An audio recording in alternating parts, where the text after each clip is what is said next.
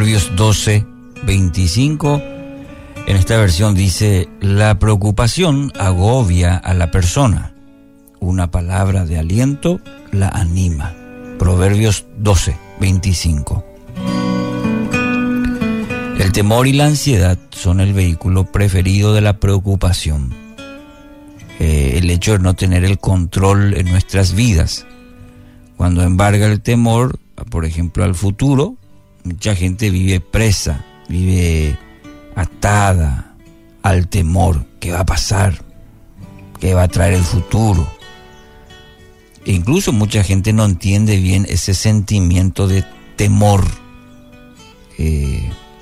Está lidiando con sentimientos a veces de que parece que algo malo eh, está viniendo o va a venir sobre, sobre la persona. Y ese sentimiento de temor lo tiene prisionero o prisionera. Algo malo va a venir. ¿Le pasó alguna vez?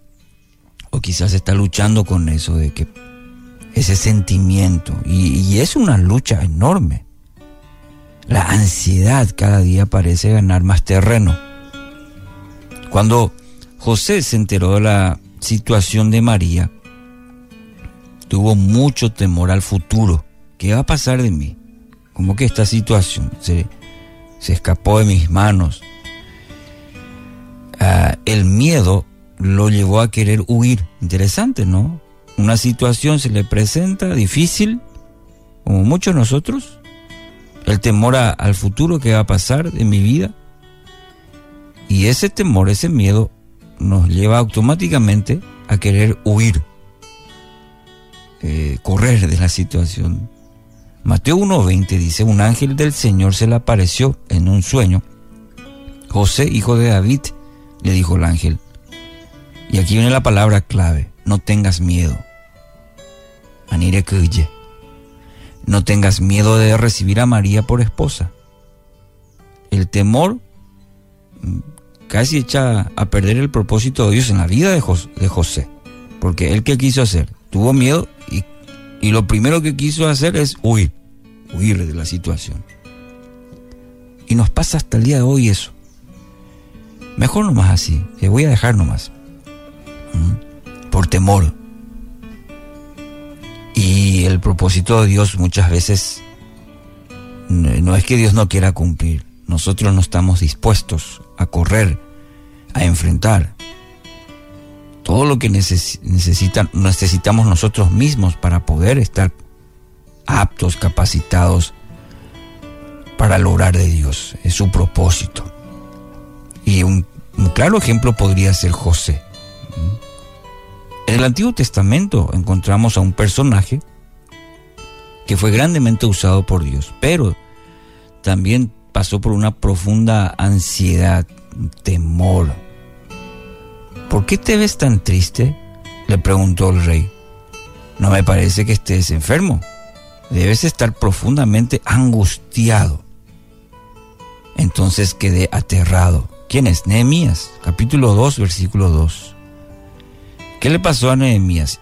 Y bueno, ver la situación de su pueblo, ¿sí? cómo estaba viviendo, cómo quedó la ciudad y todo eso, le trajo una gran angustia.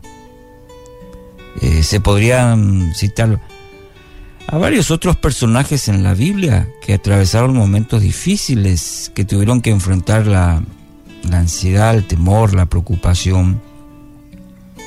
Pero con esto, querido oyente, eh, quiero animarnos en, que lo primero que tenemos que hacer es analizar nuestra propia vida en base a la palabra, en base a experiencias de personajes bíblicos, como te mencioné.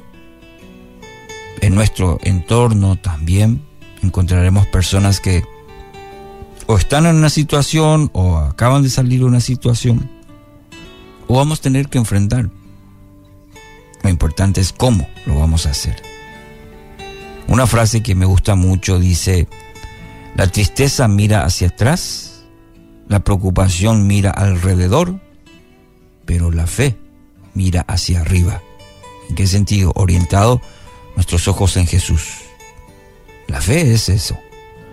Pero este mundo y todo lo que ofrece Muchas veces la tristeza no vamos a poder evitar y eso nos hace siempre mirar hacia atrás y no vamos a avanzar. En tanto la preocupación siempre está mirando alrededor, preocupándose de, todo. En tanto que la fe, querido oyente, pone sus ojos arriba, pone sus ojos en Jesús. Circunstancias difíciles según la Sagrada Escritura no vamos a evitar, pero si miramos hacia atrás, la tristeza va a tomar mucha ventaja. Si miramos a nuestro alrededor, la preocupación nos va a encerrar, nos va a encajonar